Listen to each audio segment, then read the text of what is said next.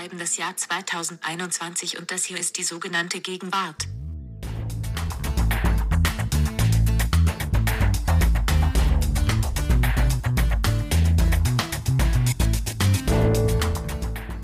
Danke, liebe Siri, und herzlich willkommen zur neuen Folge des Feuilleton-Podcasts der Zeit. Mein Name ist Lars Weißbrot und mit mir hier ist, wie so oft in den letzten Wochen, Ijoma Mangold. Hallo, Ijoma. Hallo, Lars, und herzlich willkommen an alle unsere Zuhörerinnen und Zuhörer. Ijoma, diese Woche sprechen wir in unserem Podcast über einen, naja, einen Public Intellectual, einen Denker, über den man bestimmt sehr, sehr, sehr viel sagen kann, äh, Gutes und, und Schlechtes. Äh, eins stimmt aber auf jeden Fall, er polarisiert. Darum geht es ja heute immer. Ja, die Leute polarisieren. Es gibt Fans, es gibt aber auch scharfe Kritiker. Der Mann heißt Jordan B. Peterson, ist von Haus aus Psychologieprofessor an einer Elite-Uni, inzwischen aber eine sehr wichtige Figur im laufenden Kulturkampf. Und das mit dem Polarisieren habe ich tatsächlich schon gemerkt, weil ich habe im Vorfeld bei Twitter so ein bisschen was äh, über Jordan B. Peterson geschrieben und man hatte sofort die Peterson-Fans und die Peterson-Hater in den drunter Kommentaren. Und da werde ich es mir vielleicht heute auch mit dem ein oder anderen Lager verscherzen müssen. Ja, Jordan B. Peterson, über den wollen wir sprechen. Ja, ich freue mich. Und anders als du bin ich ja immer bereit, in den Kulturkrieg zu ziehen. Insofern passt mir das gut ins Programm. Aber bevor wir zu Jordan B. Peterson kommen, müssen wir zwei Ankündigungen machen, Ijoba. Zwei wichtige Ankündigungen. Die erste mache ich. Uns steht etwas sehr Schönes ins Haus, nämlich ein großes Event, das Digitale Zeit Podcast Festival. Das findet statt am 20. Juni und alle Podcast-Teams der Zeit, von Verbrechen über die sogenannte Gegenwart bis hin zum Zeitwissen-Podcast, die kommen alle zusammen und bespielen einen Tag lang im Livestream, äh, also mit Bild vor der Webcam, zwei digitale Bühnen nacheinander, aber wir machen auch mal was zusammen. Und Dafür müsst ihr, liebe Hörerinnen und Hörer, euch anmelden, wenn ihr da mitmachen wollt. Das ist die einzige Zugangsvoraussetzung. Äh, man kann sich anmelden bei zeit.de/slash festival. Und dann können auch die Fans der sogenannten Gegenwart bei unserer kleinen Show auf der, auf der Podcastbühne da an dem Tag dabei sein.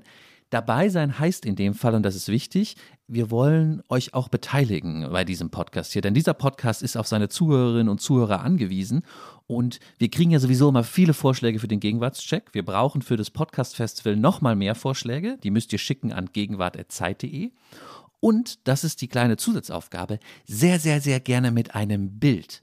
Schickt uns ein Foto, ein Bild, wo sich ein Gegenwartsvorschlag drin versteckt. Erklärt uns, was der ist. Schickt das an gegenwart.zeit.de. Vielleicht schickt lieber selbstgeschossene Bilder oder ein Screenshot von irgendwas. Also wenn ihr Fremdmaterial schickt, haben wir ein Urheberrechtsproblem. Aber wenn ihr was draußen fotografiert habt, was die Gegenwart ist oder so, schickt uns das gegenwart.zeit.de. Und am 20. Juni beim Festival reden wir drüber. So, das war meine Ankündigung.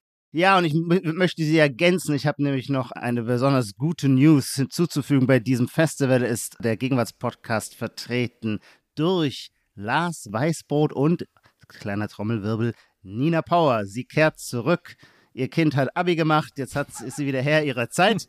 Um, und schon die nächste Folge, schon die nächste Folge freuen wir uns total, dass Nina wieder dabei ist. Genau, du hast es schon gesagt, ich habe ja auch noch ein Announcement und das wiederum bezieht sich auch gewissermaßen auf, eine, auf einen Geburtsmoment. Es gibt nämlich ein weiteres Geschwisterlein in der Zeit Podcast-Familie, das wir sehr, sehr herzlich willkommen heißen wollen. Es ist ein Kunstpodcast und es machen ihn zusammen Florian Iljes und Giovanni Di Lorenzo. Er heißt Augen zu. Die ersten zwei Folgen sind schon draußen zu Andy Warhol und zu Botticelli. In jeder Folge geht es um einen Künstler.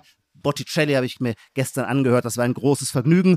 Horcht also bitte mal in Augen zu rein. Okay, aber jetzt genug Ankündigungen. Jetzt kommt die schnelle Aufwärmrunde, bevor wir ins äh, Thema einsteigen. Unsere Aufwärmrunde, auch, sie könnte auch von Andy Warhol sein eigentlich, ja, um, um uns mal in diese Reihe zu stellen, wo wir uns natürlich selbst sehen. Der Gegenwartscheck. Und Ijoma fängt an mit dem Gegenwartscheck. Ich möchte einen Begriff ins Spiel bringen, der mir in den letzten Monaten ständig begegnet, und zwar in so einem Umfeld, wo es darum geht, um neue Erkenntnisse, um neue Forschungsergebnisse, um neue Patente, um, ja, um neue wissenschaftliche Technologien, ja vor allem um neue Technologien. Und dann sagt man neuerdings nicht mehr, früher hat man gesagt, okay, klar, ja, toll, aber wie kann man da, wie kann man damit den Markt erobern, sondern die Frage lautet jetzt immer, und was ist die Killer-App?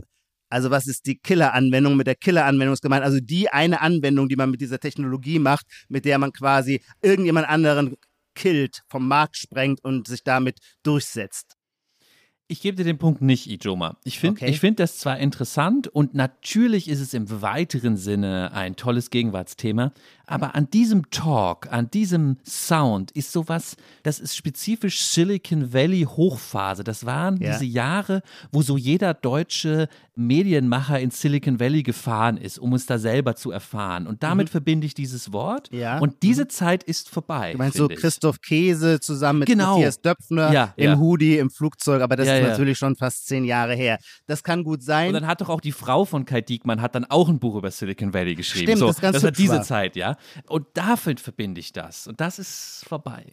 Und da hat man auch schon von der Killer-App gesprochen.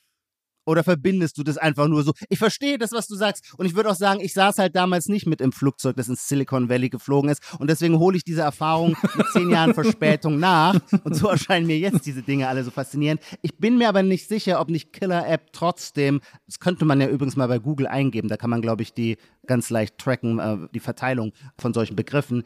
Das sollen die Zuhörerinnen und Zuhörer machen. Ich bin mir nämlich nicht sicher, ob ich nicht doch recht habe mit dieser Beobachtung, dass das gerade im letzten halben Jahr zu einer zentralen Vokabel geworden ist. Gut, mach du weiter, Lars. Oh, ich habe auch was Technisches. Und zwar war es äh, schon immer ein digitales Problem, dass man vergessen hat, sich abzumelden. Meine Bankwebsite beschimpft mich immer, wenn ich mich nicht ordnungsgemäß abgemeldet habe. Ein Teil der Corona, der neuen, der brandneuen Corona-Gegenwart hier in Hamburg erst seit einer Woche oder so, der brandneuen Corona-Gegenwart ist, dass ich jetzt auch in der echten Welt immer vergesse, mich abzumelden. Denn ich gehe in den Spielwarenladen, ich melde mich an mit der Luca-App, weil ich ja mich wegen Corona meine Kontaktdaten da irgendwie hinterlegen muss, melde mich mit der Luca-App an und die Luca-App sagt mir dann natürlich, und so ist es so ist auch bei anderen Apps, die ich ausprobiert habe für sowas, ähm, sagt mir dann, sie müssen sich natürlich wieder abmelden, wenn sie aus dem Spielwarenladen rausgehen. Und das vergesse ich natürlich. Das heißt, ich bin jetzt den ganzen Tag eingeloggt im Spielwarenladen, weil ich vergesse, mich abzumelden. Ich bin ja eh so ein Schussel. Mein Gegenwartsvorschlag ist, vergessen, sich abzumelden. Ah ja, ich in meiner ländlichen Provinz, äh, da arbeitet noch keiner mit der Luca-App.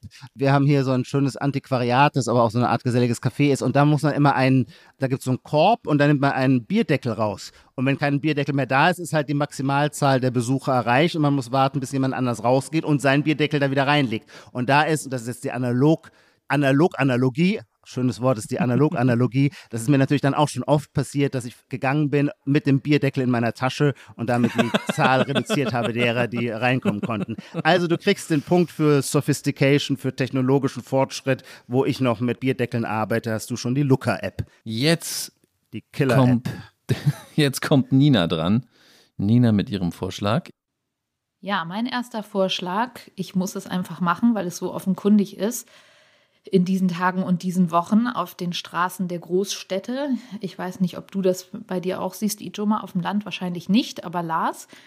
Die Leute mit den eckigen Rucksäcken, das waren ja bislang so die Bringdienste, die Essen gebracht haben und jetzt bringen sie auch Essen, aber eben nicht gekochtes, sondern werben damit, dass sie Bananen, also alles frische ähm, Lebensmittel einem vorbeibringen, ähm, also Supermarkt. Produkte einem vorbeibringen innerhalb von zehn Minuten. So habe ich das, das war, glaube ich, das, die niedrigste Zeit, die ich gesehen habe. Genau, und das sind irgendwie doch neue Player so auf den Straßen. Man kennt sie, wie gesagt, die eckigen Rucksäcke, aber so, es sind gefühlt halt einfach wirklich fünfmal so viele. Und es ist natürlich total folgerichtig, dass es das jetzt auch für Supermarktprodukte gibt und Lebensmittel.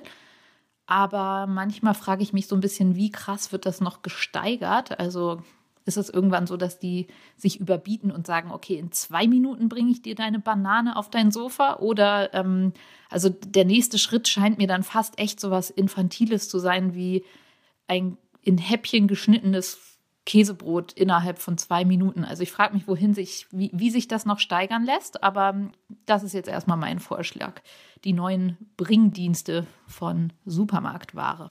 Ich kann, glaube ich, Nina die Frage beantworten. Ob ich ihr den Punkt gebe, muss ich noch kurz dabei ein bisschen überlegen. Ich kann die Frage, ich bin das jetzt mächtig stolz, ich kann die Frage beantworten, weil ich mich bei diesem Thema äh, ein wenig auskenne. Nur deswegen, weil ich vor kurzem das Vergnügen hatte, mit jemandem aus dem Vorstand von Delivery Hero zu sprechen. Und der sagte, diese wahnsinnige Börsenbewertung seines Unternehmens habe natürlich einfach damit zu tun, dass sie das gleiche Geschäftsprinzip verfolgen wie einst Amazon, das nämlich lautet, was wir können, ist die Logistik. Es geht nicht darum, Schweinefleisch süß-sauer zum Kunden zu bringen, sondern wir bauen ein Logistiksystem auf, mit dem wir alles irgendwann von einem Ort A zum anderen Ort B bringen können. Und Amazon braucht dafür zwei Tage und wir brauchen dafür 40 Minuten. Und wenn du äh, die, deine Balkontische, weil die Sonne endlich rauskommst, dein Balkontisch und deine Gartenstühle orderst, dann äh, bringen wir die in demselben Tempo, in dem wir bisher eine Pizza gebracht haben.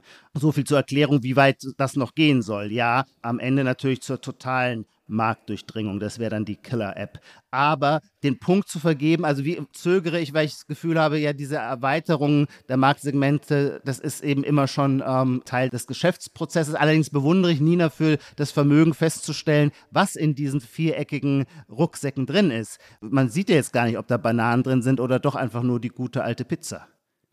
Man sieht es daran, Nina hat den Namen nicht genannt. Ich weiß nicht, ob das verboten ist. Ich glaube nicht. Aber äh, der Anbieter Gorillas ist ja derjenige, der eben keine Pizzas ah, ja. bringt, sondern Sachen aus dem Supermarkt. Und da sind dann die Bananen drin. Ach, das ist ein ganz anderes Unternehmen. Ja. Äh, Nina kriegt auf jeden Fall den Punkt von mir. Ach nein, sie kriegt den auch von mir. Wenn ich noch nicht mal wusste, dass es sich dabei um Godzilla handelt, habe ich auch nicht das Recht, den Punkt zu verweigern. Gorillas. Gorillas. Aber Godzilla ist auch ein guter Name. Schnell zum nächsten Punkt. Äh, wer ist dran? Ijoma, du. Ich bin dran. Ich gehe auch mit einem Na Namen eines Landes ins Rennen. Und zwar leben die großen politisch-ideologischen Narrative ja auch immer von der Plausibilität von Beispielen, die jedem vor Augen stehen. Und daran kann man so ein bisschen gewissermaßen die allgemeine politische Lage, Laune und Entwicklung ablesen. Und mir fällt im letzten halben Jahr auf, dass plötzlich, sehr spät, plötzlich Venezuela zu einer Chiffre geworden ist. Und man hätte annehmen müssen, ein Land, das noch einmal so eine richtige sozialistische Revolution probt und alles verstaatlicht und die ganzen Ölgelder in die Hand des Volkes gibt und innerhalb kürzester Zeit es schafft, eine unfassbare Inflation hervorzurufen und eine Bevölkerung auf ein Armutslevel herabzudrücken, wo der nackte Hunger regiert. Man möchte meinen, dass ein solches Land sehr viel früher zu einer Chiffre für, in diesem Fall Warnung vor Verstaatlichungen, äh, sich mausern würde. Das war aber über Jahre nicht der Fall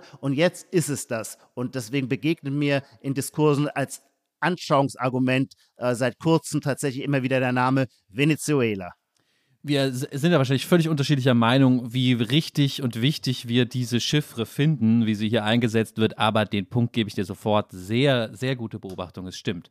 Seit einiger Zeit ist sozusagen der Ulf Poschert-Kommentar mit der venezianischen Flagge und dann wird das wieder ironisch aufgegriffen von anderen, die sich dann darüber beschweren. Sehr guter, sehr guter Gegenwartsdiskurs, sehr richtiger. Beobachteter. Äh, ob er gut ist, weiß ich nicht.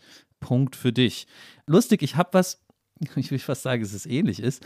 Es gibt eine Begrifflichkeit, die seit ein paar Jahren ähm, in sozialen Medien, aber auch äh, ja, im intellektuellen Diskurs herumgeistert, die etwas beschreibt, wofür einem vielleicht vorher wirklich das Wort gefehlt hat. Und das neue Wort, der neue Begriff heißt BRD Noir.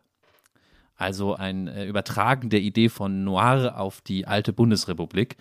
Das ist sehr eng. Also, äh, ich sage einmal kurz, was man damit meint, falls es noch, äh, jemand noch nicht gehört hat. Also, alles, was den Vibe der alten Bonner Republik sehr extrem ausstrahlt und eben vielleicht auch nicht auf eine fröhliche Weise, sondern auf eine bedrückende, bedrängende, dunkle, düstere Weise. Ja, äh, das kann ein bestimmtes Konferenzraummobiliar sein, aber es kann auch ein Essen sein oder Architektur keine Ahnung, was ist denn typisch BRD Noir, der Kanzlerbungalow oder sowas? Und ähm, verbunden ist das mit äh, Frank Witzel und einem anderen Autor, dessen Namen ich leider gerade vergessen habe. Felsch. Genau, die haben das sozusagen Philipp so. Felsch so breit eingeführt. Ich habe aber mal im Archiv geguckt. Shoutout an den äh, Filmkritiker und Autor Thomas Groh, der 2013 im Regionalteil der Taz die erste belegbare Verwendung von BRD Noir erfunden hat äh, in einer Filmbesprechung. Also das Wort ist schon ein bisschen, bisschen älter. Ich finde, es ist sozusagen eine sehr gegenwärtige Vergangenheitsbeschreibung. So. Nee, da finde ich, bist du eindeutig äh, fünf Jahre zu spät. Der Begriff ist längst ein Klassiker und wenn ich ihn in Zeitungsartikeln finde, denke ich mir, der ihn jetzt verwendet, ist nicht mehr der originellste. Also ich weiß schon, auch als den äh, Auerhahn-Autor, ich hoffe, ich spreche ihn richtig aus, Bjoff Berg, den hat man auch sehr oft schon mit dem Begriff BRD Noir. Der Begriff ist super, das ist ja gar keine Frage, der ist super, aber deswegen ist er ja auch so, seine Anwendungsfälle sind immens und sie wurden nach Kräften genutzt, um so eine bestimmte, das ist eine schöne Verschränkung zwischen, dass dieser BRD-Vergangenheit was Gruseliges anhängt, das man aber in Wahrheit nostalgisch umarmt. Das ist quasi das Coole an der BRD, ist die BRD Noir. Sie war gar nicht so langweilig, wie wir immer dachten. Also ich finde es einen schönen Begriff, aber ähm, das, das, ist jetzt wirklich nicht besonders äh, wetterfühlig, äh, dass du geahnt hättest, was übermorgen überall stehen wird. Okay, das, das nehme ich so an und komme irgendwie mit meiner Niederlage klar. Vielleicht hilft Jordan B. Peterson mir dabei. Aber bevor wir zu ihm kommen, ein letzter Punkt, oder? Von Nina. Ja. Ich verliere mal den Überblick, seit wir zu dritt sind. So, und hier noch mein zweiter Vorschlag. Und zwar glaube ich, befürchte ich, dass ihr dafür überhaupt nicht die Typen seid. Aber ihr müsst mir den Punkt trotzdem geben, weil ich weiß, dass es diese Menschen da draußen gibt. Und zwar nicht wenige, die das zurzeit machen oder zurzeit verstärkt machen. Ich glaube, ähm, das ist ein Fall von Corona hat es verstärkt. Und zwar geht es um Sprachnachrichten. Also es gibt ja verschiedene Typen von Sprachnachrichten, Nutzerinnen und ähm, die einen, naja gut, die einen nutzen es gar nicht, finden es irgendwie affig, die anderen machen eher so logistische ähm, Nachrichten, so ähm, ich komme zu spät, Bus verpasst oder sowas. Ähm, dann gibt es so Leute, die vielleicht so, also wenn es hochkommt, drei Minuten machen. Aber dann gibt es eben auch diejenigen, die wirklich 20-minütige Nachrichten einander schicken. Also Freundinnen und Freunde, die das so als ja, so eine Mischung aus, es hat so das Telefonieren ersetzt und aber auch so ein bisschen das Tagebuchschreiben vielleicht. Also es ist wirklich so eine, so eine neue Form entstanden. Und jetzt ähm, müsst ihr keine Angst haben, das ist nicht der Vorschlag für den Gegenwartscheck, dass sich Leute lange Sprachnachrichten schicken. Das meine ich nicht, sondern die Praxis, dass man als Empfänger oder Empfängerin dieser langen Nachrichten dabei sich Notizen macht. Und das ist, glaube ich, ähm, vielleicht nicht ganz, ganz neu, aber ich glaube wirklich, durch Corona ist es noch krasser geworden. Also es machen mehr Leute seitdem, weil man sich eben nicht sieht und dann diese Sprachnachrichten, Freundschaften intensiviert wurden und man dann eben sich auch im Zuge dessen so viel aufgesprochen hat. Also wenn ich jetzt eine 20-minütige Nachricht von einer Freundin kriege und ich schaffe das aber nicht, die abzuhören in einem Stück, dann höre ich die vielleicht heute die Hälfte und morgen noch ein Stück und vielleicht sogar übermorgen und dann schaffe ich es aber selber eine Woche lang nicht zu antworten. Aber diese Freundin hat mir so viele wichtige Dinge erzählt, zu denen mir so viel eingefallen ist und die ich dann ähm, vielleicht, also die ich auf keinen Fall vergessen will und deswegen mache ich mir wenn nicht sogar auf einem Blatt Papier so richtig oldschool, dann mache ich mir vielleicht in meinem, äh, meiner Notizfunktion so einen kleinen Vermerk, dass ich weiß, wenn ich antworte, das hattest du noch angesprochen und dazu ist mir noch Folgendes eingefallen. Genau, das ist mein zweiter Vorschlag. Ich kann das nicht überprüfen, weil mir da die ähm, Anschauung fehlt, aber ich glaube sofort, ich gebe den Punkt, weil ich es auch einfach eine sehr schöne Verschränkung von äh, Digitalität und Analog finde. Also wie das eine noch, noch mal ins andere greift, gefällt mir sehr gut von mir geht es den Punkt auch ein sicheres Zeichen dafür ist, wir mussten beide irgendwie lachen in dem Moment, als Nina sagte, dass man das Notizen dazu macht. Und irgend, also wenn man lachen muss, muss es ja irgendwie irgendeinen Nerv getroffen haben der Gegenwart. Ich würde vielleicht nur ergänzen, was bei mir gerade ein großes Thema ist in meinem Umfeld, ist Sprachnachrichten schneller abhören. Also, dass man die Sprachnachrichten irgendwie in doppelter oder 1,5-facher Geschwindigkeit abhören kann, damit es nicht ganz so lange dauert, bis dann die Geschichte, die Geschichte zu Ende ist. Okay, es steht, habe ich vergessen, 2 zu Nina hat gewonnen, äh, glaube ich. Nina hat gewonnen. Ja, das ist äh, völlig äh, richtig so. Und jetzt kommen wir zu unserem Thema heute, nämlich zu Jordan B. Peterson. Ehrlich gesagt wusste ich lang gar nicht so viel über ihn, obwohl er ja schon länger ein Phänomen ist jetzt. Ich habe es immer so abgeheftet unter, okay, ist ein Internetphänomen, hat mit so diesen Kulturkämpfen Vogue versus die anderen zu tun. Ähm, und Peterson ist da so eine Art äh, intellektuellen YouTuber, aber eben eher für die für die rechtsliberalen Kids da draußen, ja. Bisschen habe ich dann gedacht, auch ein bisschen wie Bitcoin, ja. So junge Männer bei Reddit, die jetzt mit Feminismus nicht so viel anfangen können, ja. Die lieben Bitcoin und Jordan B. Peterson, wenn ich das mal in einer Karikatur zusammenfassen darf. Leider bin ich ja nicht mehr jung, sonst würde ich jetzt zur Zielgruppe deiner Beschreibung gehören. Ja, ja. Naja, du hast ja auch immer noch so einen besonderen Blick auf die Sachen. Äh, deswegen stimmt es überhaupt, wie ich das jetzt so ganz grob zusammengefasst habe. Aber ich gestehe trotzdem, dass ich es war, der das Thema uns eingebrockt hat, weil ich seit einem halben Jahr rufe ich dich immer wieder mal an, voller Erschütterung, um dir zu gestehen, dass ich mal wieder dem Laster gefrönt habe, Jordan Peterson zu bingen. Und äh, dabei kam ich mir natürlich immer ganz schmutzig und billig vor, weil ich aus allen Medienberichterstattungen ja wusste, dass es sich dabei um die unterste intellektuelle Schublade handle. Also um einen reinen, üblen Ressentiment-Ideologen, der nicht für fünf Cent denken kann und der nichts anderes will, als sich mit der Alt-Right-Bewegung zu verbinden, um irgendwie toxische Männlichkeit zum neuen Goldstandard zu erheben. Bla bla bla bla. So ungefähr war der Diskurs, der äh, zumindest in Deutschland angekommen war. Der Mann galt eben noch nicht mal als satisfaktionsfähig im Sinne der Auseinandersetzung mit seinen Thesen, Gedanken und Überlegungen. Und ähm, das ist ja immer ganz interessant, wenn man diesen Effekt an sich selber beobachtet, dass man schon komplett eingespult ist und dann durch irgendeinen Zufall doch mal denkt, naja, dann will ich mir diesen Gott sei bei uns mal genauer anschauen. Und dann klickt man da ins YouTube-Universum hinein und stellt fest, oh, ah, ach, das macht er, die Gedanken hat er, die Argumente bringt er vor, mit den Statistiken arbeitet er. Darum geht es ihm. Und es war halt jedes Mal, ich war jedes Mal total, es war wirklich immer ein Augenöffner auf ein, irgendein Phänomen, er redet über Gott und die Welt, das muss man sagen, auf irgendein Phänomen hat er eine neue Perspektive mir an die Hand gegeben, und zwar dank neuer Argumente.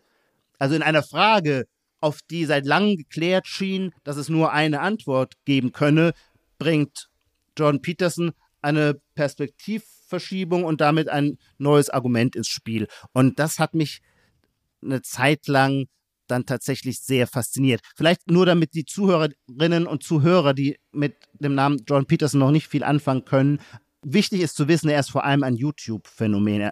Er ist zwar von Haus aus Psychologieprofessor an der Universität in Toronto, aber die Art, wie man ihn rezipiert, das ist, glaube ich, der entscheidende Punkt, ist ewig langes YouTube-Videomaterial, weil er seine Vorlesungen und alles, was er macht, immer gleich ins Netz stellt. Darf ich, Lars, noch ein bisschen mehr zur Figur Peterson sagen? Einfach nur so zur Einordnung, wenn man weiß, wer er ist, was er tut, warum man ihn kennt? Äh, ja, das kannst du machen, aber, aber bitte schnell, weil ich habe schon gesagt, es polarisiert und ich bin auch schon völlig durchpolarisiert und will jetzt, jetzt schon losstreiten über alles, was du gerade gesagt hast mit dir. Aber du hast recht, für die, die noch nie von ihm gehört haben, vielleicht noch zwei, drei Sätze mehr, wie er bekannt geworden ist.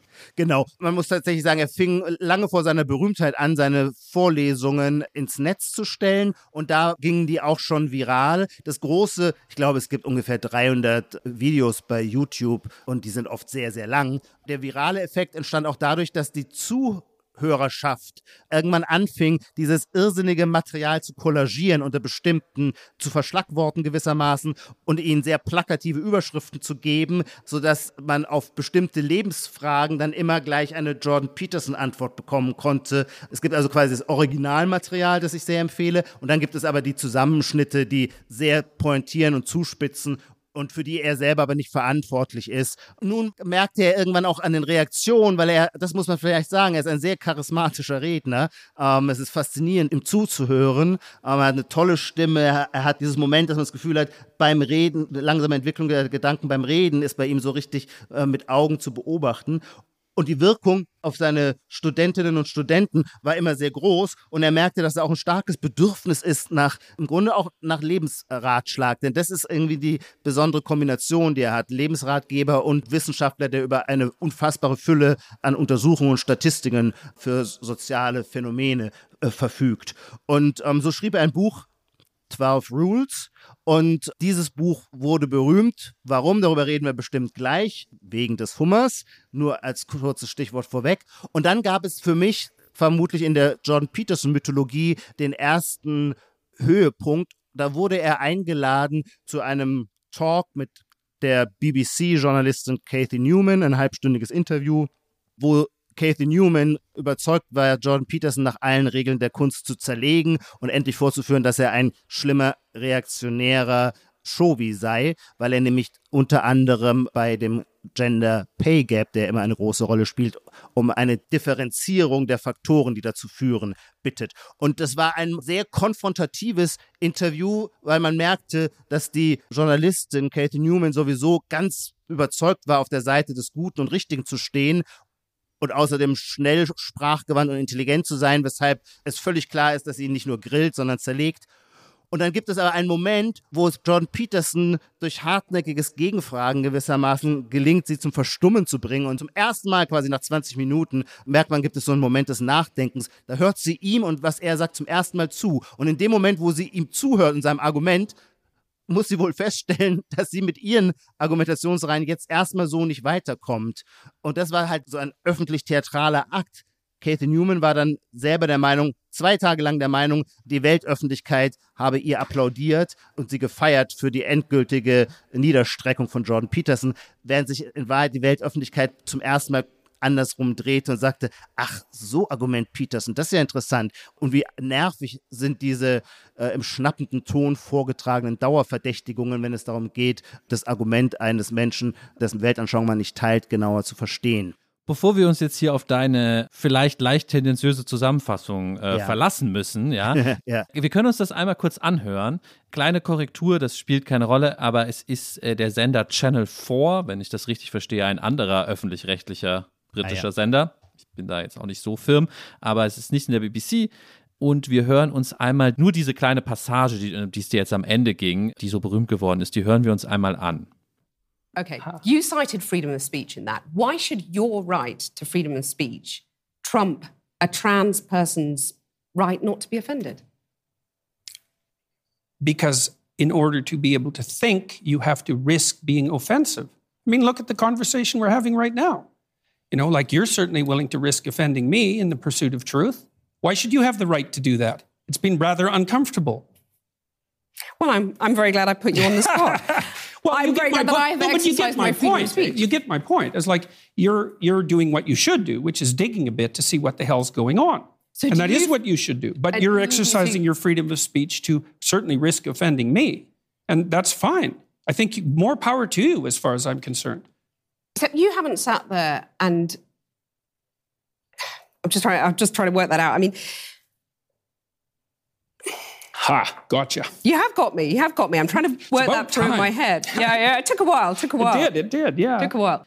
Das ist diese Passage, die viral ging in diesem Interview ähm, im britischen Fernsehen. Man hört schon, Jordan B. Peterson ist tatsächlich ein sehr guter, sehr interessanter Redner, wie er da spricht, wie er Pausen auch einsetzt. Und ich finde die Art, deine Delivery hier wesentlich besser als das Argument, was er hat. Ehrlich gesagt finde ich, die Journalistin hätte schon in Sekundenschnelle darauf was antworten können, nämlich, Nämlich was?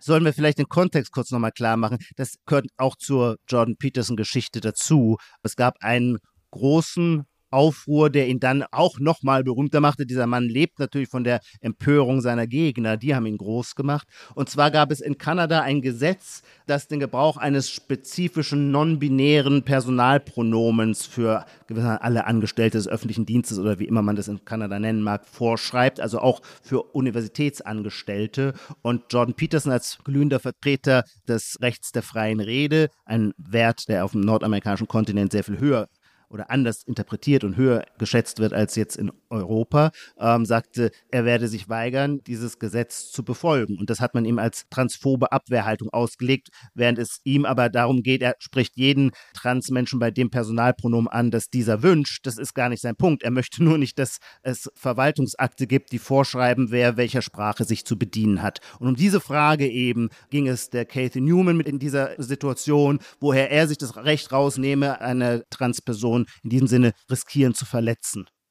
Genau, und seine einfache Antwort ist, naja, sie äh, machen auch ihren Job und äh, riskieren mich zu verletzen und äh, das verwirrt, äh, dieses einfache Argument verwirrt die Journalistin schon sehr, was mich etwas wundert, weil es ist doch mittlerweile, müsste doch jeder wissen, ich bin ja wirklich kein Fan von allem, was man Wokeness oder Identitätspolitik nennt, aber man kann die Leute ja nur angreifen, wenn man sie richtig versteht und die würden ja jederzeit sagen, ja, es geht ja um ein Machtgefälle, es geht ja um die Frage, wer wie viel Macht hat. Und die Antwort darauf ist natürlich, es ist nicht dasselbe Jordan B. Peterson, in einer Interviewsituation mit meiner freien Redeäußerung uncomfortable zu machen, wie das ist, wenn ich jemanden, der in einer marginalisierten Position ist, mit meiner Redefreiheit irgendwie bedränge. Das ist ja die simple Antwort darauf. Es hat mich ein bisschen gewundert, dass die Journalistin hier so einen Aussetzer hat. Ich glaube, das liegt an dem rhetorischen Geschick, mit dem Jordan B. Peterson da sein Argument reinschiebt. Aber Ijoma, das ist jetzt dieses leidige Metathema Ja. Meinungsfreiheit. Ich würde gern ganz schnell weg davon. Ja, Ich glaube, okay. das ist eine Falle, wo man äh, irgendwie zu viel Zeit mit verliert. Denn, denn tatsächlich, tatsächlich begeistert Jordan B. Peterson seine Fans und verstört seine Kritiker ja auch mit oder viel mehr mit Positionen zu Sachfragen auf der ersten Ebene. Es ist nicht Absolut. nur, der ist nicht Mhm. einfach nur für Meinungsfreiheit und Wokeness ist doof oder so. Das ist nicht, so, so einfach ist es nicht. Er hat ja auch ein ganzes Theoriegebäude, du hast es schon angesprochen, in dieser seltsamen Mischung aus Ratgeber und Theoriebuch 12 Rules arbeitet er das so ein bisschen aus. Wie gesagt, so eine Mischung aus, also es ist einerseits Ratgeber, Lebensratgeber, dann ist es eine politische Kampfschrift und Ja. dann ist es aber auch so eine, ja, schon ein bisschen megalomanische Gesamttheorie der Welt, so von allem, ja. Wobei ich da sagen würde, natürlich überhaupt keine Großtheorie, sondern er ist Eklektiker, ganz fraglos. Er ist auch kein, ich würde auch nicht sagen, dass er ein genuiner Denker ist. Er ist garantiert kein genuiner Denker im Sinne wie, was weiß ich, Niklas Luhmann, eine Totaltheorie der Gesellschaft, die in sich eine konsistente Theoriearchitektur hat, hervorgebracht hat. Nein, er ist Eklektiker, der sich Fragmente, Anregungen von überall herholt und er ist groß darin, zu agglomerieren, also zu kollagieren, zusammenzufügen, sich zu nehmen, was hilft, um in eine aktuelle Frage neue Blickwinkel reinzubringen. Er würde, glaube ich, auch von sich nicht in diesem Sinne als ein genuiner Denker sprechen, sondern jemand, der zu interessanten Kombinationen führt. Also jemand, der in seinem Buch dann schreibt, ich habe jahrelang darüber nachgedacht, wofür die Schlange wirklich steht in der Ja. biblischen Geschichte vom Paradies. Und dann ist mir die Antwort gekommen und sie erklärt so vieles. Ja. Also ich glaube, er würde sich schon als Denker verstehen. Kann sein, aber das würde ich ihm nicht durchgehen lassen. Ich finde ihn toll, dass er mich zu vielen Fragestellungen hinführt und mir da bestimmte, ja, bestimmte Argumente oder bestimmte Statistiken oder bestimmte Betrachtungsweisen anbietet, die mir helfen, mehr als nur einen Standpunkt zu diesem Sachverhalt einzunehmen. Also man muss auch nochmal sagen, er ist ja Psychologe und aber was er umfasst, das ist, also es fängt an, er ist interessanterweise berühmt geworden, darüber werden wir gleich reden, ist er mit seiner Rede vom Hummer und da hat man ihm immer vorgeworfen, gewissermaßen extrem biologistisch zu sein. In Wahrheit kommt er aber von C.G. Jung, also er ein großer Verehrer. Stopp, Ja. aber Ijoma, ich glaube jetzt, Okay. ähm, wir sind richtig durchpolarisiert und wollen loslegen, aber we, we get Ja. ahead of ourselves. Jetzt andersrum anfangen. Erstmal der Hummer. Ich kannte Jordan B. Peterson auch lange nur als diesen Hummermann, ja, mit Ja. seinen Hummern. Und bevor du jetzt schon wieder entkräftest, was jemand über ihn gesagt hat, erstmal in 12 Rules, im ersten Mhm. Du hast völlig Kapitel, spielen Ja. diese Hummer eine wahnsinnig wichtige Rolle. Und das, das müssen wir jetzt erstmal erklären. Kannst du das kurz zusammenfassen, was er da mit Hummern macht? Nein, erklär du es, weil mir wirfst du vor, zu apologetisch zu sprechen. Naja, er tut folgendes. Er beschreibt erstmal einfach nur die Evolutionsgeschichte am Beispiel von Hummern und erklärt ausführlich, dass Hummer, die es so ähnlich sehr, sehr lange schon gibt, ja, viel länger als den Menschen natürlich, sehr krass ausgearbeitete, wie er das nennt, Dominanzhierarchien haben. Also da geht es dann ganz viel drum, dass der Hummer, der Alpha-Hummer, ja, der richtig geile Hummer, ja, der hat die größeren Scheren und der darf sich dann auch sein Revier aussuchen und das beste Hummerversteck. Und wenn dann so ein etwas schwächerer Hummer kommt, dann checkt der entweder sofort schon, dass es hier nichts zu holen gibt, weil da ist ein viel geilerer Hummer und das ist alles evolutionär schon so angelegt, die müssen gar nicht kämpfen. Oder es kommt im äußersten Fall zum Kampf und ähm, der krasse Hummer verletzt im schlimmsten Fall den, den schwächeren Hummer sogar. Aber selbst wenn der schwächere Hummer nicht körperlich irgendwie verletzt ist, und das ist Peterson wichtig, da gibt es so einen Satz, da sagt er, selbst dann verändert sich das Gehirn des unterlegenen Hummers oder das Nervensystem des unterlegenen Hummers so, dass sozusagen in ihm eingeschrieben ist, dass er jetzt der Unterlegene ist und der hat gar nichts mehr zu melden und der traut sich in Zukunft auch nicht mehr irgendwelche stärkeren Hummer anzugreifen. Und das ist die völlig klare Dominanzhierarchie, die es seit Jahrmillionen bei Hummern gibt und sich durchs komplette Tierreich irgendwie durchzieht. Diese Geschichte erzählt er erstmal, ja, dass das bei Hummern so ist. Und jetzt ist die Frage, was will, was will er eigentlich mit dieser Geschichte uns beibringen? Weil er schreibt ja eigentlich nicht über Hummer, sondern möchte Menschen Lebensraten mitgeben auf ihrem Weg. Und es ist gar nicht so einfach zu sagen. Trotzdem ist eine naheliegende Anwendung dieses Falls, dass er sagt, diese Dominanzhierarchien gibt es, die gibt es schon immer. Das sagt er explizit, dafür können wir sozusagen nichts, weil wir jetzt Kapitalismus erfunden haben. Die gibt es in der Natur. Und ich würde sagen, zwischen den Zeilen versteht man ihn schon manchmal so, und man soll das nicht allzu schlecht finden, dass das so ist. Ja. Da hast du jetzt sofort gesagt, das ist ein Biologismus, den er gar nicht so meint. Aber ich finde, das, das äh, changiert hin und wieder mal so. Ja, ich glaube, das ist keine normative Aussage. Deswegen die Frage, ob man das Sein gut oder schlecht findet. Also es geht ja immer erstmal um die Phänomenologie oder um die Beschreibung des Seins, äh, um quasi möglichst viele Informationen über den Zustand der Naturwelt zu gewinnen.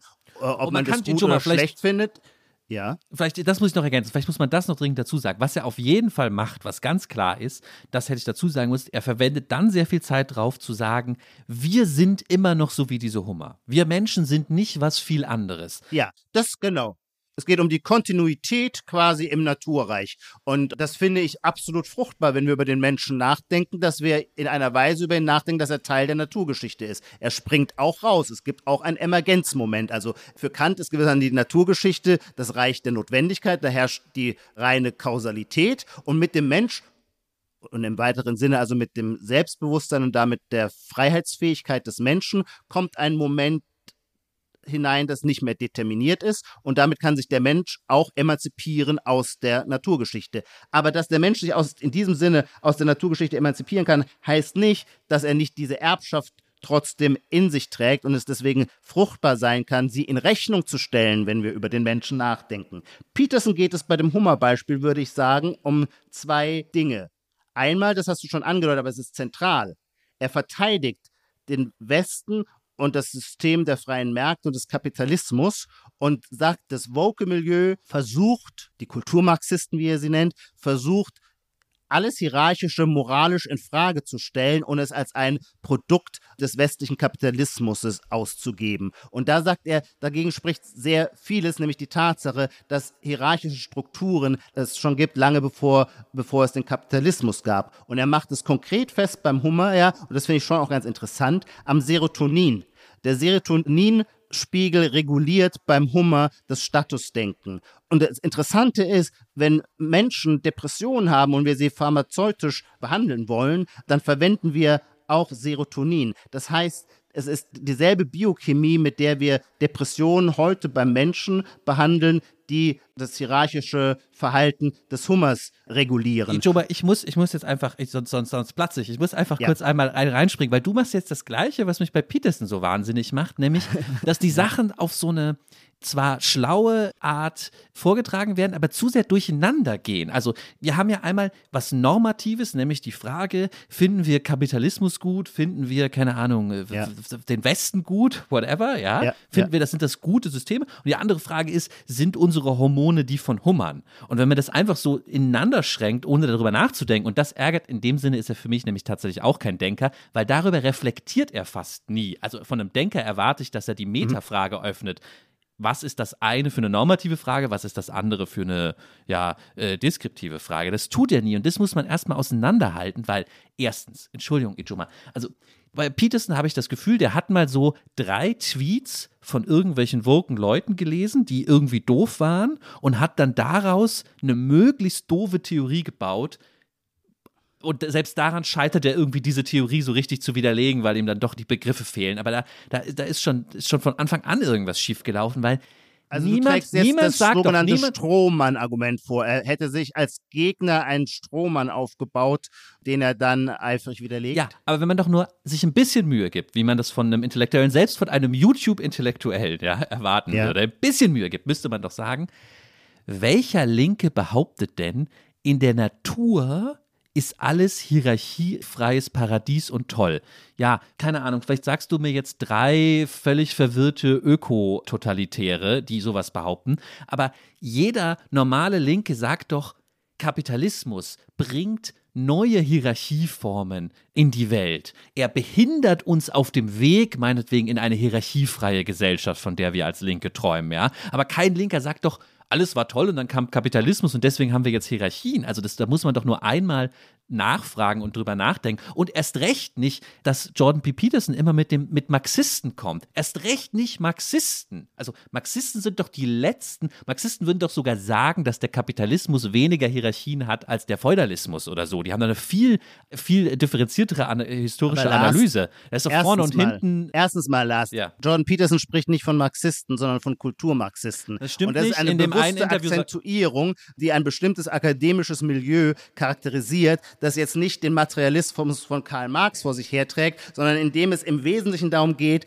dass Gleichheit ein absoluter Wert ist und überall, wo Differenz oder Ungleichheit herrscht, werden diese als Effekte eines patriarchalisch-kapitalistischen Systems angesehen, das zu überwinden ist. Und Jordan Peterson ist definitiv jemand, der immerzu die Chancengleichheit verteidigt, aber nicht nur misstrauisch, sondern die Gleichheit der Ergebnisse ablehnt, weil er sagt, die Gleichheit der Ergebnisse, die kriegen wir gewissermaßen nur durch massive Eingriffe ins Sozialwesen zustande. Und das Musterbeispiel, und das ist ja die Quelle seines ganzen Denkens, er hat sich ja vor allem mit den Totalitarismen des 20. Jahrhunderts ausgesetzt, also mit dem Holocaust, mit dem Nationalsozialismus auf der einen Seite und mit dem Gulag in der Sowjet Sowjetunion auf der anderen. Und sein Beispiel gewissermaßen für Gleichheit im Ergebnis ist dann immer das äh, maoistische China. Ja, wir können eine Gesellschaft herbeiführen, in der Ungleichheit abgeschafft ist, ähm, dann tragen wir aber alle die Arbeitsanzüge, die Mao extra für uns designt ja, hat. Ja, aber Ijoma, das kann er ja sagen, ja. Es, es ist ja total okay, dafür einen Punkt zu machen, aber das ist ja eine normative Aussage, eine Aussage über Werte und Moral.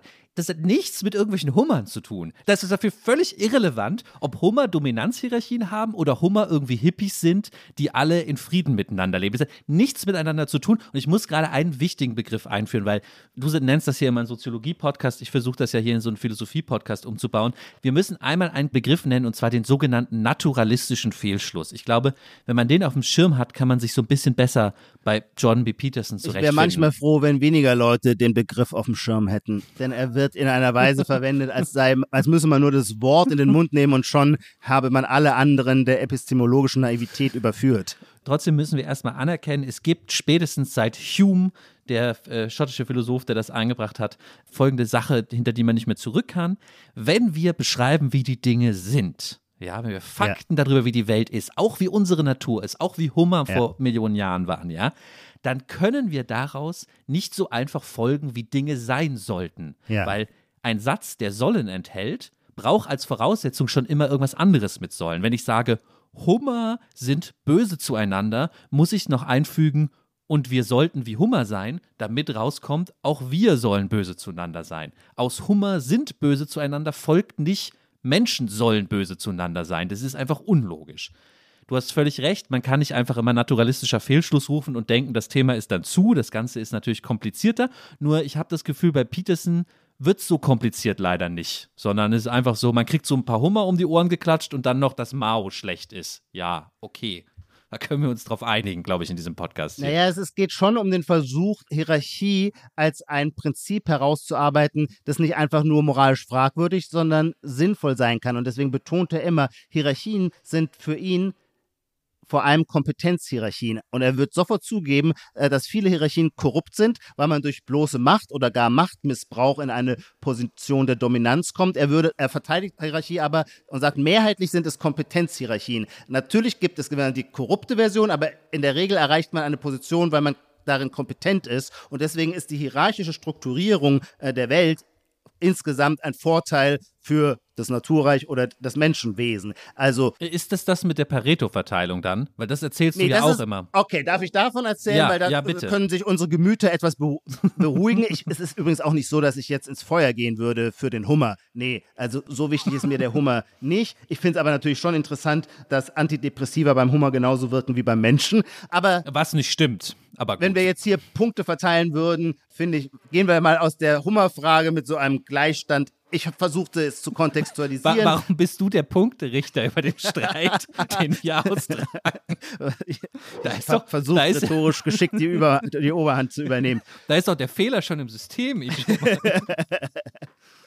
okay, also wenden uns Pareto. einem anderen Themenbereich zu, der für mich auch so ein Moment des Augen, ein echter Eye-Opener war. Also, mh, Pareto-Prinzip. Es geht um die Beobachtung von Ungleichheit.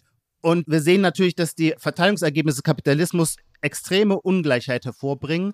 Und da sagt Jordan Peterson, das würde er nicht dem Kapitalismus attribuieren, weil Phänomene der Ungleichverteilung sind überall zu beobachten. Und zwar gibt es da zwei Paradigmen, äh, an die man sich halten kann oder die einem den Weg leuchten. Das eine geht zurück auf einen Wissenschaftshistoriker, einen britischen Wissenschaftshistoriker der zweiten Hälfte des 20. Jahrhunderts, der heißt Derek Deshola Price und nach ihm ist Price Law benannt, wonach bei kreativer Produktivität die Hälfte des Outputs von der Quadratwurzel aller Beteiligten erbracht wird.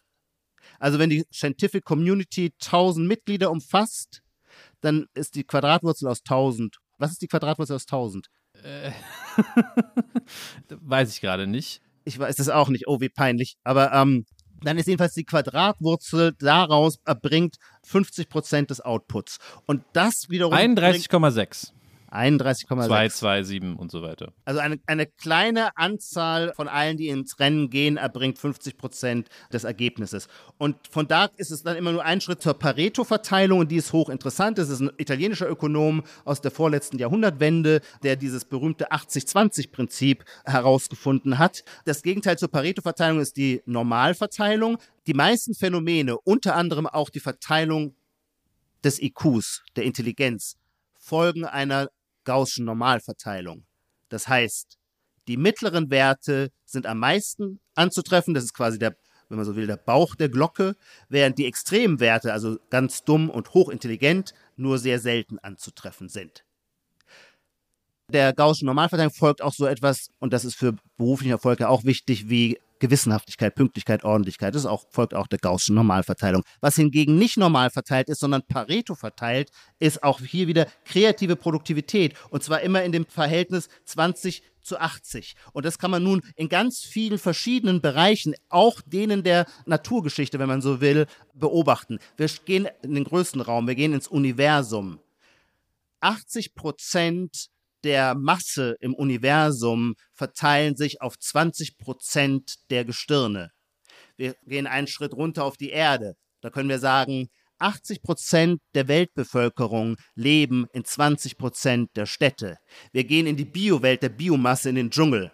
80 Prozent der Biomasse vereint sich auf 20 Prozent der Bäume im Dschungel. Und natürlich 80 Prozent des Reichtums wird von 20 Prozent der Leute gehalten. Das ist vielleicht sogar noch extremer. Das heißt, das ist ein gespenstisches Phänomen, das man beobachten kann und das man mit der Pareto-Verteilung in den Griff bringen kann, dass Verteilungsgerechtigkeit diesen Effekt hat, den man sich nicht leicht erklären kann. 80 Prozent aller Charts gewissermaßen werden von 20 Prozent der Künstler bespielt. In der klassischen Musik ist es total krass haut vermutlich noch nicht mal 80 zu 20 hin. Es ist ein Bruchteil von allem, was je komponiert worden ist. Hören wir heute äh, noch die Werke von Mozart, Bach, Schubert und Tschaikowski. Das ist eine hauchdünne Nadelspitze, äh, die sich da durchsetzt. Das gleiche gilt natürlich bei Büchern für Bestseller und so weiter. Wir haben überall dieses gespenstische Verteilungssystem. Und ähm, wenn wir uns dieser Tatsache stellen, dann reicht es nicht zu sagen, das ist Ergebnis von kapitalistischen Wirtschaften, sondern es scheint mir ein größeres Prinzip zu sein. Man nennt es ja im Übrigen auch das Matthäus-Prinzip. Der Volksmund wusste schon immer um dieses Phänomen. Und äh, im Matthäus-Evangelium heißt es, äh, wer hat, dem wird gegeben. Und dieses Prinzip ist eben in besonderer Weise dort, wo es um kreativen Output geht, stark zu beobachten. Und das ist ein Problem. Und Jordan Peterson adressiert es auch als ein Problem, indem er sagt, für Gesellschaften ist Ungleichheit nicht gut. Es gibt kanadische Wissenschaftler, die die Mordstatistik untersucht haben. Und Peterson sagt, der einzige Faktor, den man berücksichtigen muss, ist der Inequality-Faktor. So wie man weiß, ob in einer Region die Ungleichheit höher ist oder niedriger, weiß man, ob die Mordrate höher ist oder niedriger.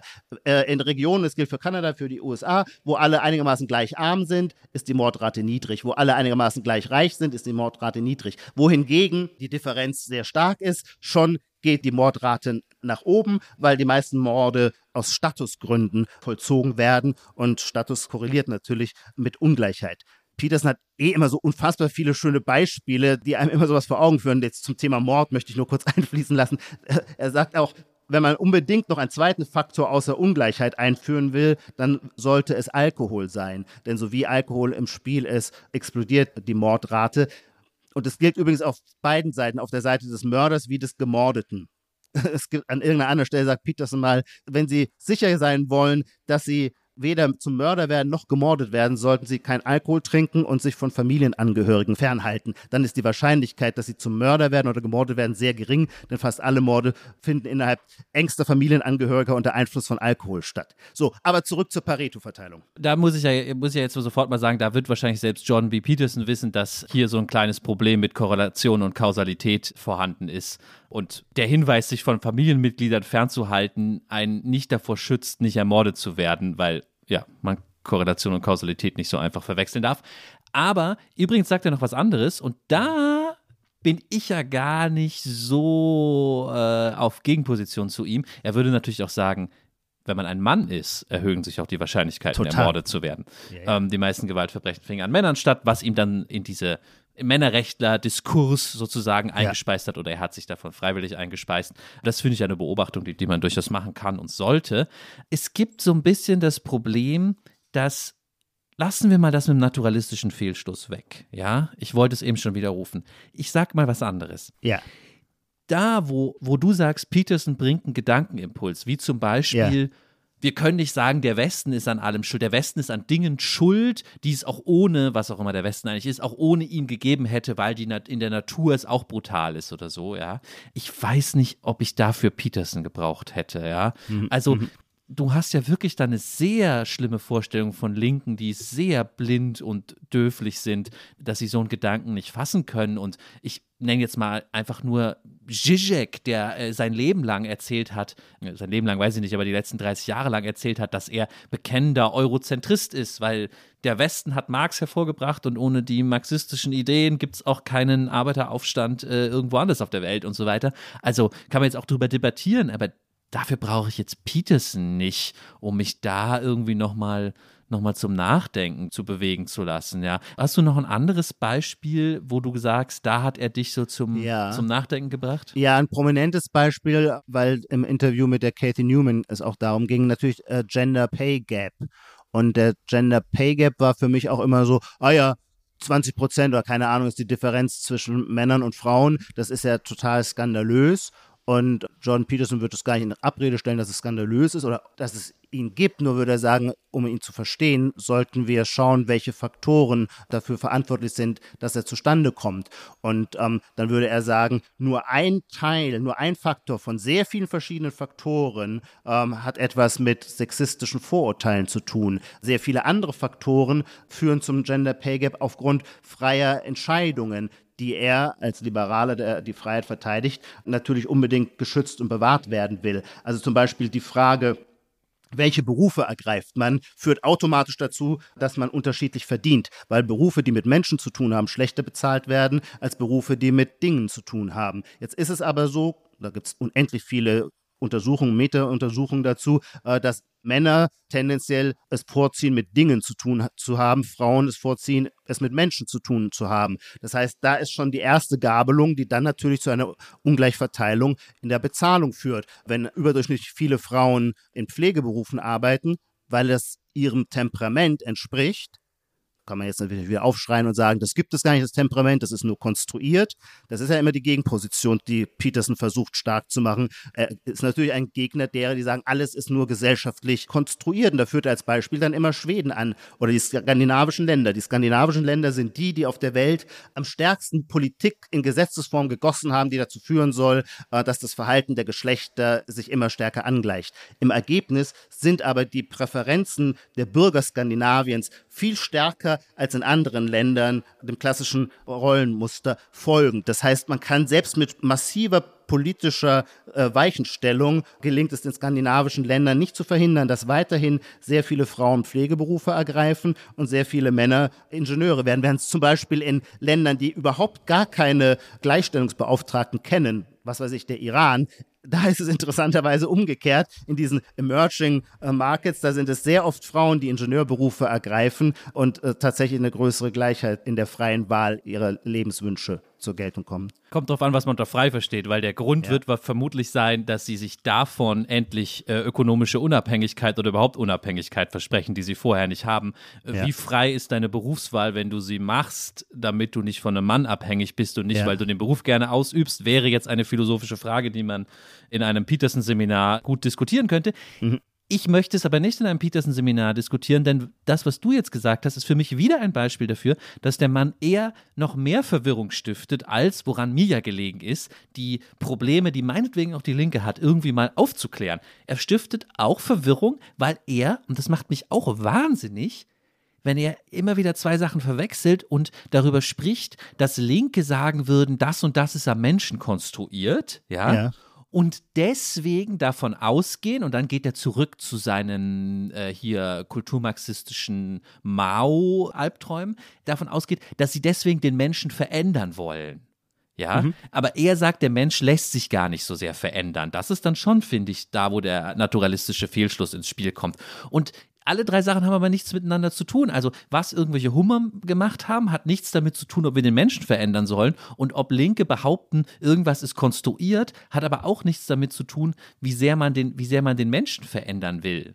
Naja, aber bei dem konkreten Beispiel, bei dem wir jetzt waren, heißt es ja schon, akzeptieren wir die Tatsache, dass unterschiedliche Menschen unterschiedliche Präferenzen haben. Also akzeptieren wir die Tatsache, was John Peterson immer verteidigt, der sagt, naja, Selbstverständlich, ein erheblicher Anteil am Pay Gap geht darauf zurück auf unterschiedliche Lebensarbeitszeit. Und die wiederum geht darauf zurück, dass Frauen sich dafür entscheiden, Mütter zu werden deswegen nicht so präsent an ihrem Arbeitsmarkt sind. Und das würde er als Entscheidung halt verteidigen, weil er sagt, wir überschätzen sowieso die Gratifikationen, die durch Karrieren entstehen. Also die Vorstellung, Familie und Karriere unter einen Hut zu bringen, wird er aus der Sicht jetzt so meines Milieus immer so geführt, als sei das für den Lebenssinn und die Sinnstiftung total entscheidend. Und da würde er auch aus seiner Erfahrung als Psychotherapeut, seiner langjährigen Erfahrung als Psychotherapeut sagen, äh, er glaubt, die meisten Leute setzen aufs falsche Pferd. Äh, selbstverständlich ist ein glückliches Familienleben ein viel stärkerer Quell der Glückseligkeit, als in der Karriereleiter eine Stufe höher zu kommen. Deswegen würde er es nie, nie so verteufeln, die Tatsache, dass man sich zum Beispiel vielleicht für Familie entscheidet und dann mit dem Ergebnis, dass man in der Gehaltsverteilung etwas schlechter abschneidet. Ja, aber ich finde es konzeptuell ist es so hm. wirr bei ihm, weil die Frage, ob äh, in einer Gesellschaft vielleicht es besser wäre, wenn nicht 20 Prozent, 80 Prozent von allem haben oder ja. noch viel weniger, noch viel mehr Prozent, ja. ja, ist ja einfach eine Frage, die hat mit der ganz materialistischen Verteilung von materialistischen Dingen zu tun und nichts damit, ob irgendwas konstruiert ist. Also nicht, nicht mal diese beiden Kategorien scheint er irgendwie voneinander trennen zu können. Linke, die eine gerechte Gesellschaft haben wollen, machen ja nichts Konstruktivistisches. Weißt du, was ich meine? Mhm, mhm. Aber. Also da, da finde ich ihn eher dann verwirrend, so in seiner Kritik. Ja, ja, ich verstehe diesen Punkt, den du ansprichst. Ich glaube aber schon, dass es hilft zu sagen, ein Phänomen, das wir gerne verändern würden, könnte es hilfreich sein, sich genauer anzuschauen, wie es wirklich es auftaucht. Und wie, äh, ja, wie ja, es wirklich weil dann ist die Instrumente, um es zu beheben, auch andere sind. Wenn wir der Meinung sind, es ist vor allem ein Effekt der kapitalistischen Wirtschaftsweise, dann ist es zum Beispiel sinnvoll, was weiß ich, mehr zu verstaatlichen oder die Steuern nochmal radikal zu erhöhen oder gibt tausend Ideen. Natürlich, die Menschheit beschäftigt sich seit langem damit. Wenn es allerdings so ist, dass das ein Phänomen, ein Effekt ist, der über den Kapitalismus hinausgeht, dann gibt es, das, da bezieht sich Peterson auf zwei andere Ungleichheitsforscher, in Wahrheit immer nur zwei Methoden, die in der Menschheitsgeschichte es geschafft haben, zu einem höheren Maß an Gleichheit wiederzukommen. Und das eine sind Kriege und Revolutionen, das andere sind Epidemien. Also, so wie ein Mehrwert im Spiel ist, der Mehrwert hat, folgt sofort der Pareto-Verteilung und du kriegst krasse Ungleichverteilung. Und wenn du den Mehrwert killst, das kannst du natürlich machen, durch, durch Revolution oder ein streng äh, sozialistisches Regime oder durch Kriege, ja, dann kommst du für einen Moment wieder in den Zustand der Gleichheit, aber natürlich um einen relativ hohen Preis. Ijoma, lass, lass uns auf der Zielgerade nochmal eine letzte Frage stellen, eine große, die wir in diesem Podcast stellen müssen. Was ist eigentlich an Jordan Peterson so gegenwärtig? Und ich finde diese Frage sehr notwendig, mhm. weil es tut mir leid, wenn ich mich mit Jordan B. Peterson beschäftige, ihm zuhöre, ihn lese, mich schon frage, in was für einer Situation sind wir gelandet, dass ein Jordan B. Peterson so wird, wie er ist, ein Jordan ja. B. Peterson wird, ja. und dann auch noch so wahnsinnig berühmt wird und von vielen ja schon auch ehrfürchtig äh, dafür verehrt wird, was er da vor sich her denkt. Und das muss etwas mit unserer Gegenwart zu tun haben. Und ich habe schon fast den Verdacht, dass du jetzt sagst, ja, das ist, weil die Linken so doof sind. Die sind dran schuld. Mal wieder. Ja, du kennst mich zu gut, Lars, aber natürlich wäre das meine Antwort. Absolut. Ich würde sagen, dass wir in einer bestimmten diskursiven Erstarrung gelebt haben in den letzten zehn Jahren, wo es auf bestimmte Fragen immer nur eine Antwort gab und die war vorhersehbar. Man wusste, so wie äh, man das ideologische Vorzeichen von jemandem kannte, wusste man, wie die Antwort lauten wird. Da war wenig gedankliche Bewegung drin. Und nur wegen dieser monolithischen Starrheit des Diskutierens und Argumentierens tat sich diese Lücke für Jordan Peterson auf, zu sagen, nee, es gibt auch alternative Argumente zu den Fragen, die in Rede stehen. Und ich lasse es euch nicht länger durchgehen, dass diese alternativen Argumente ausgegrenzt werden, indem sie dämonisiert werden, sondern die lassen sich mit völlig seriösen diskursiven Mitteln plausibel machen und dann haben wir eine höhere Pluralität in der Auseinandersetzung. Und so geht, das ist der Punkt, für den ich ihm dankbar bin. Mit all deinen Einwänden wirst du recht haben. Ich merke es ja auch in meiner eigenen John Peterson Rezeption. Es ist auch eine abfallende Kurve, abfallender Grenznutzen. Ähm, ich habe jetzt im letzten halben Jahr sehr viel mehr angeschaut und komme jetzt auch an so einen Moment des Überdrusses, weil die Höhe, in die er zu springen vermag, ist schon auch begrenzt. Gleichwohl fand ich ihn für mich sehr hilfreich, um etwas aufzubrechen, um gewissermaßen, ja, die Leute aus dem dogmatischen Schlummer zu wecken. Das ist doch so eine schöne Formulierung, die Kant gebraucht hat, um das dogmatische, das vorkritische Denken zu charakterisieren. Und er sagt immer, David Hume habe die Philosophen aus ihrem dogmatischen Schlummer gerissen. Und manchmal ist es sehr, sehr wichtig, ich vergleiche jetzt David Hume auf keinen Fall mit Jordan Peterson, aber manchmal braucht es einfach Leute, die den Schlummer stören, dass man aufwacht aus dem Dogma, dem man huldigt und feststellt, ach man, es gibt auch andere Weltbeschreibungen. Die müssen sich dann ihrerseits im Feuer der Kritik wieder bewähren oder auch nicht bewähren. Und selbst wenn sie sich als Antworten nicht bewähren, so können sie eine enorme Produktivkraft haben, um das alte dogmatische Paradigma zu irritieren. Und diese Irritationskraft, die hat Jordan Peterson groß gemacht. Jetzt könnte man natürlich sagen, ja, und es, es geht nicht nur um solche Fragen, wie wir sie jetzt diskutiert haben, sondern natürlich schon auch um diese Frage, er kämpft natürlich gegen diese Vorstellung, dass alle, unsere gesamte Gesellschaftsordnung das Ergebnis einer patriarchalen Tyrannei sei, in der Männer nur noch die Rolle äh, der toxischen Männlichkeit übrig haben und sich im Wesentlichen als, äh, wie sagt man, als Vergewaltiger oder eben als schlimme Faktoren, äh, die für zu viel CO2 und so weiter sorgen, sehen. Und da kommt Jordan Peterson mit seiner Philosophie halt der Eigenverantwortung. Das ist ja, glaube ich, die erste Regel in 12 Rules, wo er sagt, Schultern zurück, Rückgrat durchstrecken. Es hilft der Menschheit, wenn alle erwachsen werden und Verantwortung übernehmen und nicht die Schuld immer zu delegieren. Das ist vielleicht auch so eine, auch wieder so eine Kontrastfolie, vor der sich sein Denken abhebt. Wir neigen dazu, quasi alle individuellen Fairnisse der Gesellschaft anzukreiden. Wir leben ja in einem Paradigma,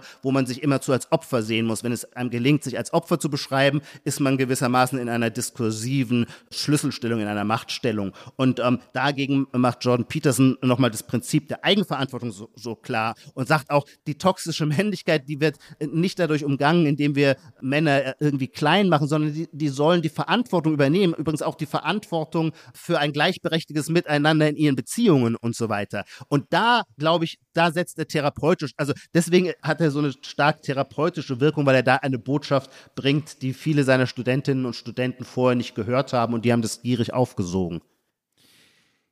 Das Problem ist nur, warum, warum ist Jordan B. Peterson auch ein Coach, auch einer, der Ratgeberliteratur schreibt? Naja, ich glaube, hier kriegen wir die, die Gegenwart ganz gut gefasst, wenn wir uns die Frage stellen.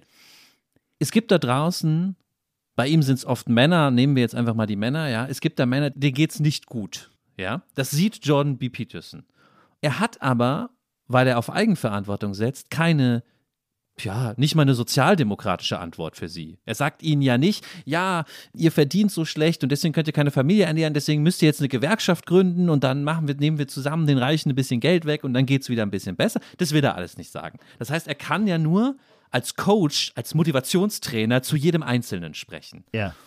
Und ich glaube, wenn man einmal damit anfängt, dann denkt man sich auch sehr in die Ecke und gerät schnell in die Aporien. Und wenn man dann wie Peterson, ich weiß es nicht, diese Aporien auch nicht sieht, dann stolpert man wieder über sie. Und das macht ihn für mich so gegenwärtig.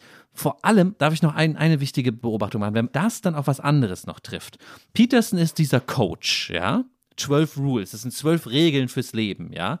Auf der anderen Seite kommt er ja als Psychologe, der gerne über Hummer redet, aus dieser recht neuen Tradition der evolutionsbiologischen Intellektuellen. Ja, so, da ist er anschlussfähig bei Steven Pinker oder solchen Leuten. Mhm. Denker, die eben nicht mehr aus den Geisteswissenschaften kommen, sondern aus der Evolutionsbiologie, Evolutionspsychologie. Ja, und, nur kurze Klammer, er kommt in Wahrheit von C.G. Jung, also von der tiefsten Geisteswissenschaft. Er verbindet nur diese unterschiedlichen ja, Welten. Okay, aber er hat, er hat diese evolutions-naturwissenschaftliche ja. Seite, ja? ja. Und das gibt es ja schon viel länger als Jordan B. Peterson, dass die als öffentliche Intellektuelle auftreten. Und für mich haben die immer das Problem des naturalistischen Fehlschlusses. Die können mir ganz viel darüber erzählen, wie die Welt ist und war, aber wenn sie nicht ganz vorsichtig sind, machen sie immer einen Fehler, wenn sie dann was darüber sagen sollen, über Politik oder wie was sein sollte. So. Ja. Weil Mhm. aus der Evolutionsgeschichte von Hummern folgt kein Sollen. Und das ist immer ein Riesenstein im Weg für all diese evolutionspsychologischen Denker. Und das hat auch Jordan B. Peterson im Weg. Und es ist umso schlimmer, wenn er gleichzeitig den Leuten einen Rat geben soll. Weißt du warum? Weißt du warum? Weil ich Warum? glaube, darüber stolpert er immer wieder. Er sagt den Leuten, die Dinge sind so, wie sie sind. Wir können sie nicht einfach wegkonstruieren, ja. Wir sind nicht dumme Linke, die denken, wir können alles um. Wir müssen der Realität ins Auge sehen. Und ich glaube schon, er sagt auch ein bisschen, und die Realität ist gar nicht so schlecht. Es ist gar nicht so schlecht. Das hat den Hummer nicht geschadet, ja. Zumindest den Top-Hummer nicht. Und das sagt er den Leuten. Und dann soll er ihnen sagen, ihr seid aber Schwache und ich sage euch, wie ihr Starke wird. Ich finde, das passt nicht zusammen. Wenn die Dinge gut sind, wie sie sind, wenn es den Hummern nicht geschadet hat, dass sie über Millionen Jahre in Top-Hummer und die dummen armen Hummer eingeteilt waren, wie kann er den Leuten ein Angebot machen, stark zu werden? Da muss er ihnen doch sagen. Und das traut er sich nicht. Er müsste ihnen sagen, dann seid ihr halt schwach. Ihr seid halt schwach und ihr bleibt es und ich kann euch auch nicht helfen und jetzt geht ihr nach Hause. So. Und dieser Widerspruch, der steht über dem ganzen Werk und das ist für mich Nee die ganze er, Gegenwart. nee, weil er die Redeweise von stark und schwach schon für sich ablehnen würde, weil er sagt, es geht ihm nie um Stärke im Sinne der Macht und schon gar nicht des Machtmissbrauchs, sondern um Kompetenz. Im Leben wird man, würde er sagen, als Ratgeber glücklich, wenn man kompetent wird. Das heißt, wenn andere sich auf einen verlassen können, wenn man sich in einem, einem bestimmten Handwerk oder in einer bestimmten Fertigkeit ausbildet, um dort etwas Außerordentliches leisten zu können. Und durch Kompetenz gewinnt man ähm, gewissermaßen, dann sind Kompetenzhierarchien, indem man durch Kompetenz dann einen Status gewinnt, mit dem man was Gutes tut für die Gemeinschaft wie für sich selbst. Und deswegen Okay. ist es kein Widerspruch und vor allem kein Nullsummenspiel. Du hast es so dargestellt, als sei es so ein Nullsummenspiel. Naja, die einen müssen halt schwach sein, die anderen stark und die, die Jordan Peterson zuhören, werden jetzt stark. Nein, das glaube ich gar nicht, dass er das so versteht. Im Gegenteil, er ist ja übrigens selber auch ein sehr sanfter und zarter, übrigens sehr femininer äh, Mensch, der, das geht mir nun wiederum oft auf die Nerven, sehr leicht in Tränen ausbricht. Und es gibt unendlich viele Videoclips, äh, wo er berichtet von verschiedenen Schicksalsschlägen, die ihn selber ereilt haben. Er selber ist ja auch, der hat ja eine Autoimmunkrankheit. Die hat, glaube ich, schon seine Mutter gehabt und seine Tochter, die Michaela Peterson, hat die auch. Und die Tochter hat irgendwann, nachdem sie jahrelang darunter gelitten hat, eine sogenannte Löwendiät gemacht, also nur noch Beef, nur noch Rindfleisch essen. Und das hat die schlimmsten Symptome zum Verschwinden gebracht. Und das hat Jordan Peterson dann auch nachgemacht. Und da sagten auch alle wieder, das ist ja die Erfüllung eines Klischees. Er, der Verherrlicher der Männlichkeit, ernährt sich jetzt nur noch von Beef, hat aber mit der tatsächlichen Geschichte wenig zu tun. Er leidet, litt damals sehr unter dieser Beef-Diät. Sie führte nur dazu, dass tatsächlich einige der schlimmsten Symptome seiner Autoimmunkrankheit für eine Zeit wegging. Und er hatte, jetzt das nur als biografischer Schluss, er hatte jetzt ein ganz schlimmes letztes Jahr, äh, wo diese Krankheit auch in Verbindung mit übelsten Depressionen zurückkehrt. Er ist nämlich selber ein Depressionskandidat. Er erzählt auch sehr eindrucksvoll oft in Interviews, wie das aussieht, wenn er im letzten Jahr aufwachte und morgens drei Stunden brauchte, um überhaupt aus dem Bett zu kommen. Kurzum, was ich sagen will, das ist überhaupt keine Apotheose. John Peterson ist keine Apotheose der blonden Bestie, der Kraft des Stärkeren, sondern äh, es geht bei ihm und seinem Kompetenzbegriff oder Verantwortungsbegriff eigentlich immer darum, wie man sich selber als Mensch in seinen verschiedenen Seiten integriert. Deswegen ist er Anhänger von C.G. Jung. Auch die düsteren Seiten sollen integriert werden. Die Aggression soll nicht tabuisiert und ausgegrenzt werden, sie soll integriert werden und transzendiert werden zu einer produktiven Kraft. Was er nicht möchte, ist, im Englischen sagt er immer harmless. Kein Mensch sollte harmless sein wollen. Aber das Gegenteil von harmless ist nicht aggressiv, hummermäßig andere töten, sondern sich seiner stärken und bewusst sein, um sie dann steuern zu können. Integrierte Persönlichkeit. Vielleicht sage ich zum Abschluss auch noch, mir geht es auch jetzt hier gar nicht so sehr darum, ihm nachzuweisen, dass er ein ganz schlimmer Nazi ist oder was sonst da irgendwie das Spiel ist, was man im Kulturkampf spielt mir geht es wirklich darum zu fragen, hilft er mir, die Dinge zu verstehen ja. oder hilft es nicht? Und da muss ich sagen, da finde ich ihn, ich formuliere es mal positiv, da finde ich ihn da besser, wo er einfach von seinen persönlichen Erfahrungen und von den Aha. Erfahrungen aus der Therapie von Menschen, die Depressionen haben oder Angststörungen, sehr konkret erzählt. Und da stehen dann auch manchmal Dinge drin, die ich sehr schlau und tatsächlich auch hilfreich teilweise finde. Er sagt, in dem Hummer-Kapitel sagt er zum Beispiel auch, das Erste, was er Patienten sagt, die depressiv sind oder Angststörungen haben, ja. bei denen man nicht weiß, wo fängt man jetzt an, ja, weil alles ist ja ein Zirkelschluss. Die haben vielleicht, die sind vielleicht arbeitslos, weil sie sich nicht gut ernähren, aber sie ernähren sich nicht gut, weil sie nicht aus dem Bett kommen und dann geht es ja. im Kreis. Wo anfangen? Und er sagt ihnen eine Sache, steht morgens immer um die gleiche Uhrzeit auf. Das ist der Anfang der Besserung, weil nur dann ist der Tag ähnlich und nur dann kannst du Routinen ausbilden, die dir über den Tag helfen und dann wird es vielleicht irgendwann besser, wenn wir Glück haben. Aber es steht immer ungefähr um die gleiche Uhrzeit auf. Das fand ich Wahnsinn, habe ich noch nie gehört. Sehr plausible, sehr plausibler äh, Tipp. Und übrigens in dem Sinne. Halt dich dran, Lars. Mach was aus deinem Leben. Steh endlich mal zur gleichen Uhrzeit auf. Ja, und in, in dem Sinne tut es mir jetzt auch fast leid, wenn ich zu böse über ihn war, weil, wie du ja schon angedeutet hast, gerade geht es ihm, glaube ich, selber wieder sehr schlecht. Von ga ja. tatsächlich ganz im Herzen. Ich habe mich ja jetzt viel mit ihm beschäftigt, wünsche ich ihm, dass es ihm bald wieder besser geht. Wir müssen zum Schluss kommen, Ijoma. Ja. Wir haben noch eine sogenannte Prognosefrage zum Schluss. Ich stelle sie diesmal.